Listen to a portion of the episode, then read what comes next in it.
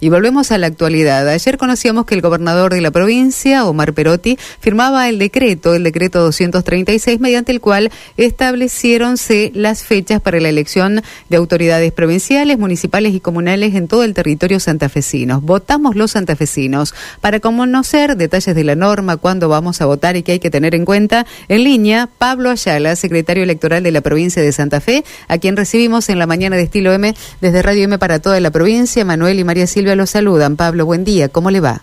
Muy buenos días a ustedes, muy buenos días a toda la audiencia de Radio M. Muchas gracias por recibirnos tan temprano para estos detalles. Tenemos fechas los santafesinos para ir a las urnas, hay paso y generales ya determinadas. Sí, exactamente. Ayer, eh, por las de la tarde, el Poder Ejecutivo dio a conocer con la firma del gobernador y la ministra de Gobierno, Sally Arena, el, el programa electoral en el cual se establecen las fechas de elecciones generales eh, y la fecha de elecciones paso para la provincia de Santa Fe, las elecciones a gobernador, a intendente municipal y a convenciones comunales, acompañado de senadores y diputados provinciales, elecciones provinciales, municipales y comunales en toda la provincia. Bueno, de esta manera queda establecido entonces que Santa Fe desdobla las elecciones respecto de lo que será también la convocatoria a nivel nacional, Pablo. Sí, eh, nosotros eh, cuando son elecciones de término completo, como son en estas ocasiones, se definen las elecciones provinciales y municipales, no tenemos forma de que se junten las elecciones, siempre van a ir desdobladas. Sí se puede dar esa situación en la elección intermedia que está establecido por ley provincial que se pueden unificar, pero son en convenciones de término completo, como estas que vamos a tener el año 2023, no coinciden porque los plazos, tanto legales y constitucionales, de Santa Fe con Nación difieren. ¿Y cuáles son las principales fechas del cronograma electoral en Santa Fe que tenemos que tener en cuenta? Sí, las principales fechas, bueno, ahora el trámite administrativo sigue con el ingreso del decreto del decreto por los canales oficiales, bueno, en la semana, en recurso de la semana entrante, el Tribunal Electoral va a ser público con la firma del presidente del Tribunal, Daniel Herbeta, lo que se llama el cronograma electoral que establece todas las fechas eh, que van a estar vigentes en el proceso electoral. La primera fecha, sí, por decirlo, más importante, va a ser el vencimiento de la inscripción de alianzas electorales, que es el 7 de mayo, y luego el vencimiento también importante que sigue posterior es el 12 de mayo, la presentación de listas ante las juntas electorales o los partidos políticos o alianzas electorales que se han inscrito. Doctor, ¿cómo le va? Manuel Valdero saluda, buen día. Buen día. Eh, doctor, eh, ¿qué va a pasar con el tema ficha limpia? Eh, ¿Se va a establecer? ¿Ya va a entrar en, vigencia en esta elección? ¿Cómo, cómo, ¿Cómo se le va a aplicar si es que se le aplica? Bien.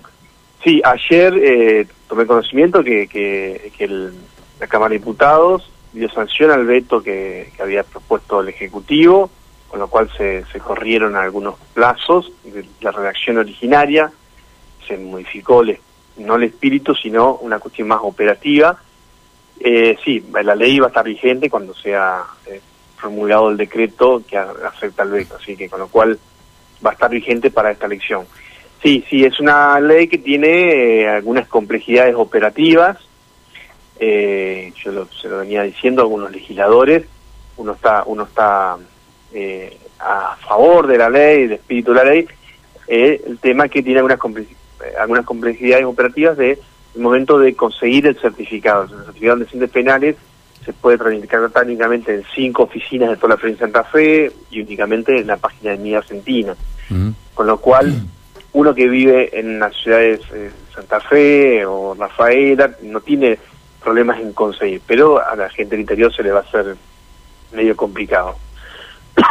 con lo cual el tribunal le va a ver, charlaremos con los partidos políticos a ver qué mecanismo eh, podemos llegar a, acordar para la presentación de certificados. Doctor, la otra pregunta que tengo para hacerle es la siguiente. Eh, ¿Cuántas, eh, cuántas, a ver, nuevas eh, intendencias, porque hay ciudades que se han electo, han sido declaradas, por ejemplo, Montevera, ciudad y que tiene que rearmar toda su, su cuestión gubernamental, ¿no? ¿Hay, hay, ¿Hay nuevas ciudades que tienen que rearmar? ¿Hay muchas? ¿Pocas? No, no, con respecto al año 2021, en 2021 se eligieron consejos municipales, intendentes en Sauce Viejo, en el departamento de la capital, y, y, en el departamento castellano San Vicente. En esta ocasión, la única modificación, que cambio de rango, que cambia de municipio a comuna, de la localidad de Montevera al departamento de la capital, con lo cual va a elegir intendente por primera vez y por primera vez va a elegir seis concejales, que es el primer consejo municipal que se establece.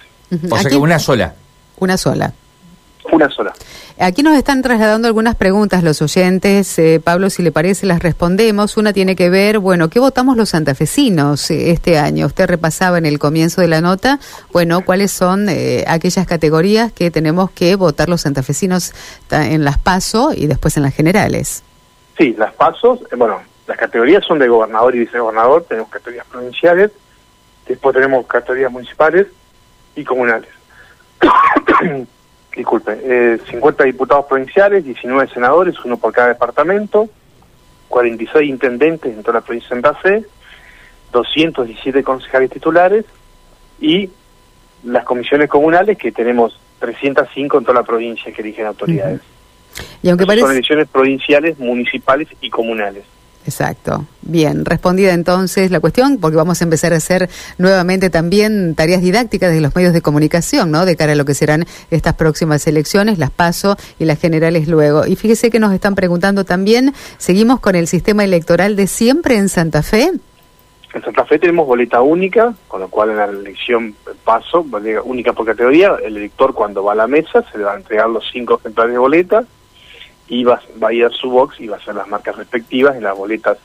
Cada boleta tiene su color, por- tiene un color por categoría, con lo cual nosotros tenemos boleta única. En Nación tienen boleta partidaria, la boleta en papelito, diríamos. Esa Exacto. es la diferencia que tenemos uno con la otra. Bien, recordamos entonces, y ya para finalizar, porque seguramente va a ser en materia de consulta permanente, a Pablo lo vamos a llamar de manera regular para establecer, bueno, aquellas cuestiones que tengan que ver con esto. Siempre es muy gentil de recibirnos, eh, Pablo, pero bueno, están definidas las fechas. Si le parece, repetimos entonces la convocatoria para las PASO y para las generales en la provincia. Sí, domingo 16 de julio, elecciones pasos, para elegir los, se eligen los candidatos que van a participar en la acción general el 10 de septiembre. Bien, ha sido muy gentil como siempre, Pablo, por este contacto. Que tenga usted buenos Muy días. Muy amable, buen día a ustedes. Pablo Ayala es secretario electoral de la provincia de Santa Fe. Ayer conocíamos esta disposición del